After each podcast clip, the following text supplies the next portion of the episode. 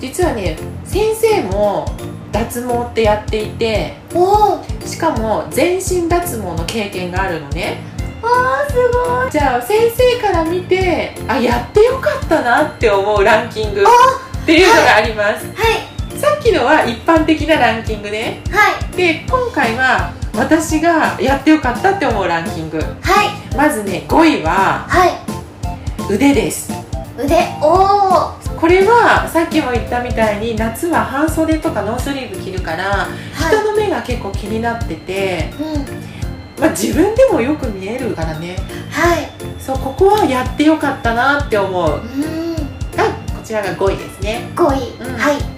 次に4位ははい顔顔顔は本当にやってもいいと思う場所では眉毛とかいはあと産毛の処理によってお化粧のノリがだいぶ変わってくるいへえ男性でいうとヒゲの部分になるお顔はね毛が濃い方だとはうっすらさ女の子でもヒゲっぽく見えてしまう鼻の下とかねいはそういう人はすごいいいと思ういへえあと眉毛の形も整えられるし私は結構おすすめかなへえで次に第3位が足、足特にね膝下の部分ねそうスカート履いた時とか素足になった時におすすめかなそうですよね一番なんか触っちゃいますしそうそうそうそうそうそうそうそうで次に2位が、はいうんと、デリケートゾーンの VIO ですこれはね本当にやってよかったと思うえー、そうなんですか、なんかまあね恥ずかしいんですけどその、はい、ですけどとか言っちゃって恥ずかしいんだけどねその、やってもらうのはうんだけどやっぱり自分で処理するのはすごい難しいしはいあと下着とか夏になったら水着とかを着た時にはいやっぱりちょっと気になるじゃないはいあとね一番は生理の時に不快感がなくなったって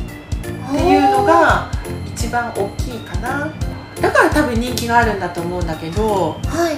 VIO は結構おすすめですはい1位これは、えっとみんなと一緒でやっぱ脇かなあうんあ秋ですよね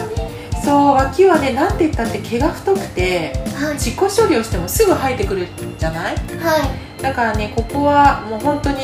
やってよかったなって思う場所だからもし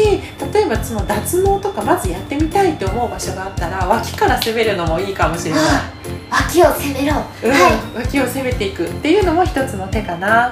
そうですよね脇から攻めて最後天下を取りに行きますからね何の話だって 誰の話 それ毛の話です毛よの毛の毛の話毛ねの話ですよじゃあやっぱり自分で処理するんじゃなくて、うんうんお店で脱毛したいなって思うんですけどどんうんな脱毛サロンに行ったらいいんですか